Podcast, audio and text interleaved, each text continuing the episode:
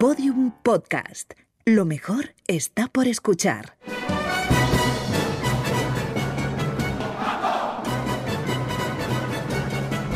Al final, por ejemplo, cuando estás dirigiendo, la música es el objetivo. Y allí hay veces que ni tienes que mover las manos para poder y puedes lograr algo mágico, como puedes ser efusivo y brincar. Bernstein, Bernstein, por ejemplo, que este año se cumple el centenario de su nacimiento. Bernstein era un director efusivo que brincaba, gritaba, sudaba, todo pero por lo menos hay videos donde los ves dirigiendo una sinfonía de Haydn con la Filarmónica de Viena y solamente mueve los ojos y no mueve más nada de su cuerpo y algunas veces los hombros. O sea que, que el gesto, digamos, puede ser un elemento de coquetería, pero en el momento de hacer música no creo que objetivamente haya algo de eso, porque es muy, es muy particular. Ahora, si hablamos del disfrute, ahí sí hay muchísimo, mucha tela que cortar.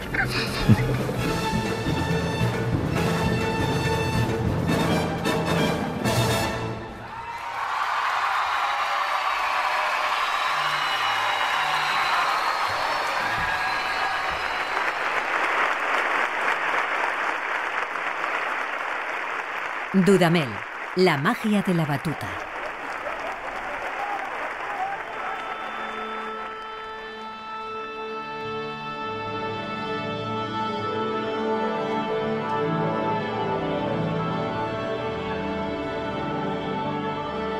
¿Prefieres la mano o la batuta? ¿O una combinación de Una combinación, porque igual tengo la batuta en una mano y en la otra no la tengo, o sea que tengo que tener una combinación de las dos. Hay gente que no sabe cómo se dirige, quiero decir, que no entiende el movimiento de, la batuta o de la mano. Tampoco es, un, digamos, con todo el respeto, un guardia de tránsito que indica todo esto, no, no. Eh, es que por eso el gesto es una cuestión no es lo más importante en el director, es lo que transmite a los músicos, a veces con algún movimiento o a veces sin hacer nada. Em, y la batuta sí, podemos decir que indica el tiempo, de alguna manera puede indicar la dinámica, si es más fuerte o un poco más suave, un poco más rápido, eh, algo mucho más dramático, X. Pero eso está ya en la música. La cuestión está en el momento en cómo lo lleves con, con, con, ese gesto que no se ve. García Lorca nos hablaba del duende. El duende, esa magia que, ese algo, ese ser, ese, esa cosa que tienes allí que, que conecta, que transmite, que, que transforma y que trasciende. Allí está, yo creo que al final, la, la esencia de todo esto.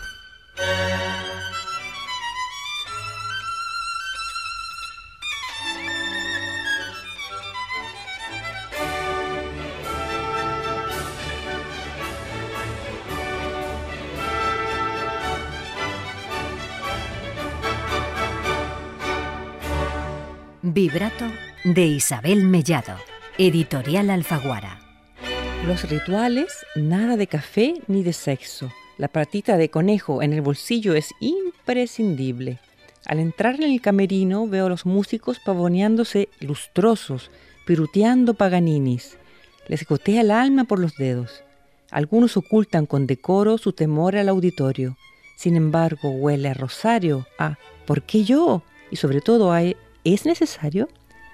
Un rayo atraviesa mi espina dorsal. Han dado la señal para entrar en el escenario. Nuestro glamuroso infierno. ¿Cómo me gustaría guardarme en el estuche con el violín hasta la próxima función? Efectuamos una salida parsimoniosa, de efecto. Aplausos por doquier. Muchos ojos nos observan, la mitad con rímel. 120 intérpretes, con ayuda del primero buey concertino, logran ponerse de acuerdo en un la magro tieso. Somos pastores de música, sacaremos los sonidos a pastar. El director es el perro ovejero. El público se encargará de trasquilarlos. El director baja la batuta. La música no comienza. ¿Qué te parece la descripción? Maravilloso, escribe muy bien, ¿eh? Pero se corresponde con la realidad. Porque has puesto algunas veces caras de que no. Bueno, siempre eh, habrá muchos puntos de vista. Y 120. también- 120 y depende también del director. pero, pero es una maravillosa manera de describir un poco, digamos, poéticamente lo que es un concierto. Em, a ver, si hablamos específicamente de algunos elementos, no, yo no tengo ningún tipo de ritual. Eh, de otras cosas no puedo hablar porque hay ahí un poco de, de todo. Pero ¿A qué te, a qué te refieres? bueno, al principio Al que dice nada de sexo ni nada, yo particularmente no creo eso. No es necesario, como los seleccionadores, no hace falta la silencio. Interpreta mi silencio. Pero eh, no, no tengo ningún ritual. No creo que haya ningún tipo de mirada, digamos, autoritaria. Pero es una muy bonita manera de, explicarlo, la, la acción que sucede sobre el escenario. Ahora, no tengo ritual, soy una persona que respeta y cree mucho en los músicos que tiene enfrente. Escucho, A veces no escuchamos por creer que sabemos mucho. Rousseau decía, a veces es mejor saber escuchar que saber hablar. Y en ese caso, eh, yo creo que, que escuchar eh, te ayuda mucho a crear una buena armonía y una buena, una buena energía en el momento de hacer música.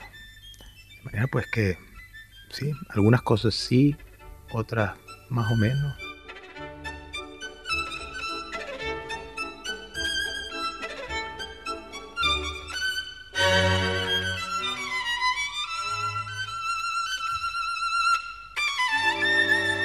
Mucha gente dice, que sí. Algún músico de la orquesta quiso ser solista frustrado quiere ser un director y tal. O el director fue un músico que no logró. Hay muchas, eh, hay muchos puntos de vista sobre ello. Ahora, mira, que al final, cuando tú te paras enfrente de una orquesta, tienes 120 realidades. Eso es una verdad. Yo creo que el aspecto humano es muy importante. La interpretación de esas caras que tú tienes enfrente. Y cómo lograr que esas energías tan dispersas, tan diversas, converjan y se conviertan en una inspiración, en el interés de poder crear o recrear algo único, mágico para el público. Eso yo creo que al final es lo más importante, porque puedes saberte todas las notas de memoria, puedes saberte todas las historias de memoria, pero si no sabes transmitir y cómo ayudar a que la transmisión de también todas esas energías logren un poder único, que es esa obra que estás interpretando. Eso creo que es el, el- digamos, la, el, la labor especial del director. Sobre el escenario.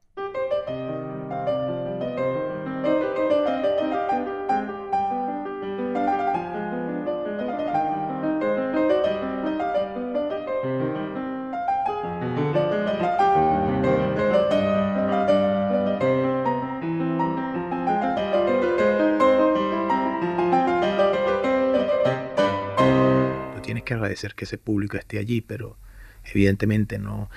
Tienes que lidiar, evidentemente, con todas las energías, pero a veces mejor es no ser consciente para que no te predispongas a nada. Hombre, Y- siempre se está y- de espaldas. y siempre se está de espaldas, pero siempre los estás viendo. Porque es una, es una acción energética. Además la música no se ve. Tú ves a los músicos mm, eh, moviendo unos arcos sobre unas cuerdas o soplando a través de un tubo o un, director moviendo un, palito enfrente, una varita enfrente de una orquesta. Pero la música tú la sientes, cierras los ojos y la puedes ver mucho más. Y allí está la cuestión, allí está yo creo que, que, que- que esa, esa- esa maravillosa y única interacción entre, entre el público y el artista en el escenario. Y sin prejuicio. Y si hay algo que no gusta, está bien, porque ahí está la subjetividad de, de, tu, mm, de tu conocimiento, de tu placer o de tu gusto acerca de una obra, porque no hay, una, no hay una rigidez en la interpretación. Eso es algo que para un artista no existe. Puedes crear tú un discurso, pero no existe una rigidez como tal de cómo interpretar algo. Existen unas, digamos, unos lineamientos a seguir, pero más nada. De resto queda el interpretar y a algunos gustará y a otros no. Y ahí tienes tú que disfrutar. ¿Cómo- ¿Y cómo se lleva la, la crítica? La crítica. No- particularmente no estoy pendiente de la crítica. No, pero cuando sale una crítica, ¿tú la lees? No, no, No. no, no. A veces cuando me comentan algo, me dicen, mira, salió esto, o esto, o aquello. Yo creo que mm, debemos, un- eh, con todo respeto a los críticos que tienen de- el derecho a, a- a- a, digamos, a, opinar, porque a veces muchos críticos cometen el error de juzgar, y es muy distinto Opinar el que hecho de opinar que juzgar.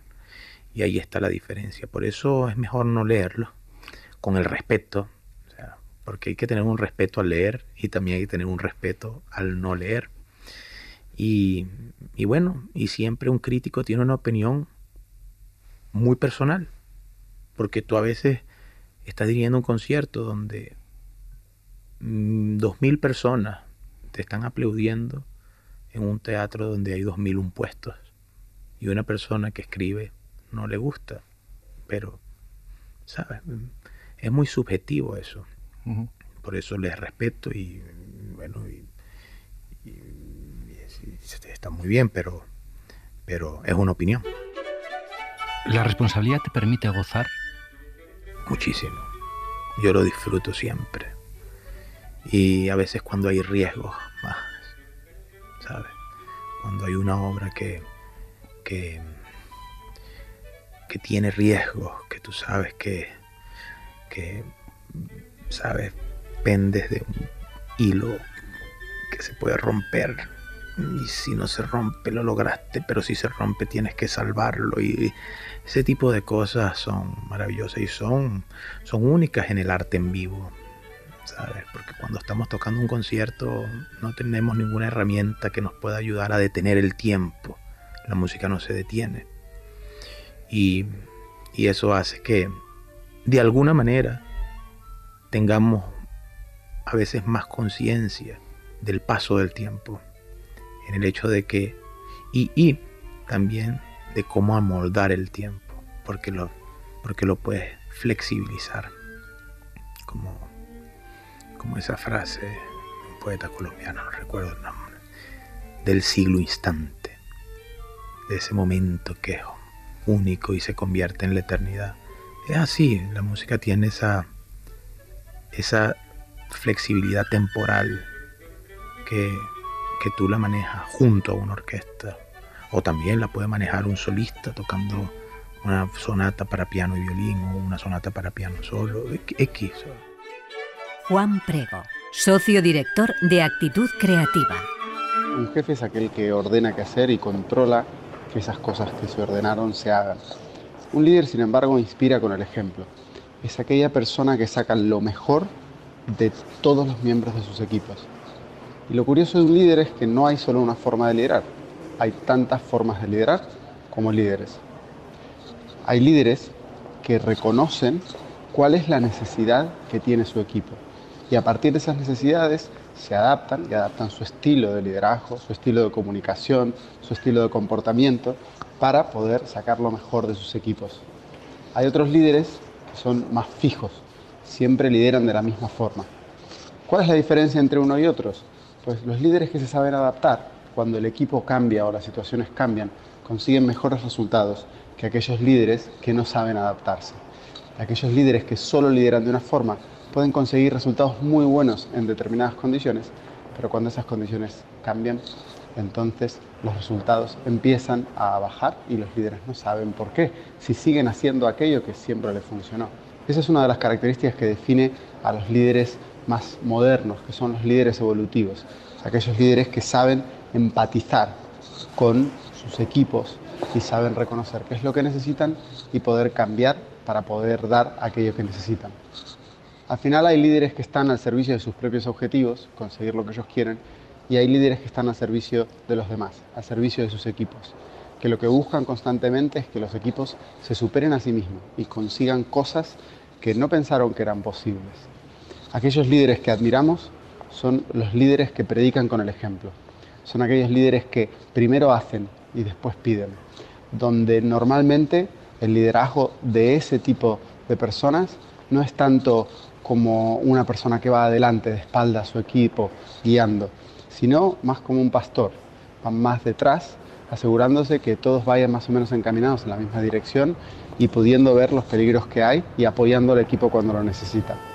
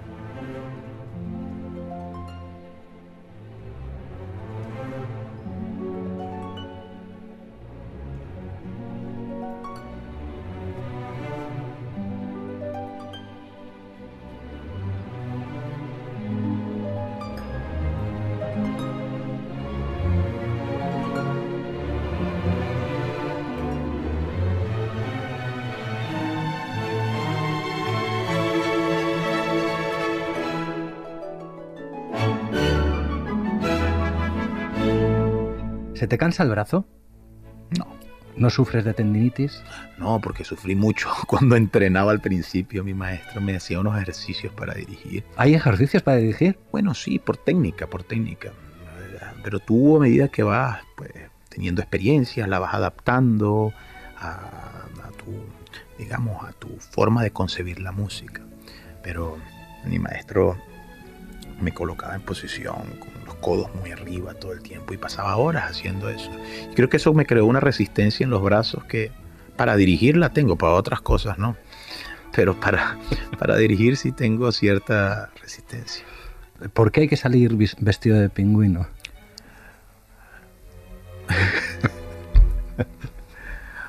Porque los directores nacimos en el Polo Sur. Todos venimos de allá, no lo hemos dicho ese secreto. O del Ártico, venimos todos así moviéndonos como pingüinos. No, no sé, es una forma, es una vestimenta. ¿Te lo tienes que llevar tú de camerino en camerino? Sí, sí. Forma parte como de la vestimenta. De... ¿Tienes batutas? Tengo, viajo siempre con mi batuta. ¿La llamas de alguna manera? No, batuta. Punta. Más nada. ¿Y cuesta bajar la adrenalina después de un concierto? ¿Cuesta bajar qué? La adrenalina. Mm. Uy, no lo he pensado nunca. Pero siempre quedo bien arriba, digamos. Siempre quedo con, con mucha energía. Y normalmente siempre salgo a cenar luego del concierto. Nunca, nunca como antes. Entonces siempre me queda como ese remanente de la energía. Y nunca he colapsado. Nunca he dicho, no puedo. Sino que yo creo que desde que comencé tengo la adrenalina arriba. Y ya que estamos, luego hay que ir al hotel a dormir. Eh, ¿En el hotel eres de alguna manía tipo las almohadas tienen que ser más blandas, la cama tiene que ser... No, no, yo mira, yo tengo que entrar y tengo que dejar que la puerta electrónica del, del, hotel se abra dos veces. Allí tengo que entrar de lado, no puedo entrar de frente, porque si entro de espalda es mala suerte. Me salió en verso, mira, imagínate, tengo que dar cinco pasos. No, no tengo ningún ritual. no, no, no tengo absolutamente nada. Lo que llego es a disfrutar y si estoy, bueno, acompañado a disfrutar, a conversar. A, y, ¿Eres, muy, ¿Eres de utilizar el minibar? Bueno, si, si es necesario, sí, pero no, no. No, siempre una buena conversación, una buena lectura. Déjalo ahí. No, pero te lo juro. A ver, también lo otro, ¿eh? evidentemente, todo, todo lo que se puedan imaginar es, es maravilloso. O sea, no lo, no, no, no, eso no se puede negar, pero, pero fíjate, hay una cosa muy particular y es que eh, de alguna manera hay algo de solitario en esto. Muchas veces cuando estás solo, terminas un concierto, miles de personas te han aplaudido, esto, vas a la cena, los amigos, y de pronto estás en una habitación, solo. Yo creo que ese es el gran momento de la reflexión. No de auto flagelarse y decir, pero es el momento de la reflexión, de la desconexión o de la conexión más profunda, ulterior de, de cualquier este, cosa que te, te, pueda hacer crecer o que te pueda hacer descansar o que te pueda hacer eh, trascender. Son muchas cuestiones y yo, yo soy una persona que siempre mi cabeza y mi ser, mi alma está como pensando, no se detiene. Eso no, no, quiere decir que, que, sea alguien particular, yo creo que todos lo hacemos, pero, pero eso es algo que, que a, mí, que, a mí me fascina pues, y me da el espacio para poder reflexionar. Y bueno, sí, si estás acompañado, bien.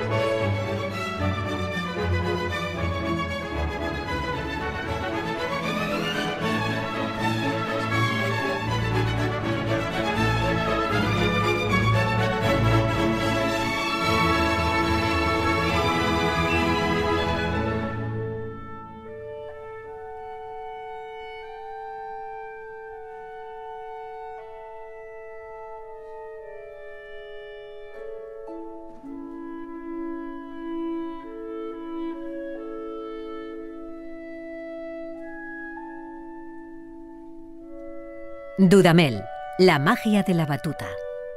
Un podcast de Podium. Entrevista realizada en enero de 2018.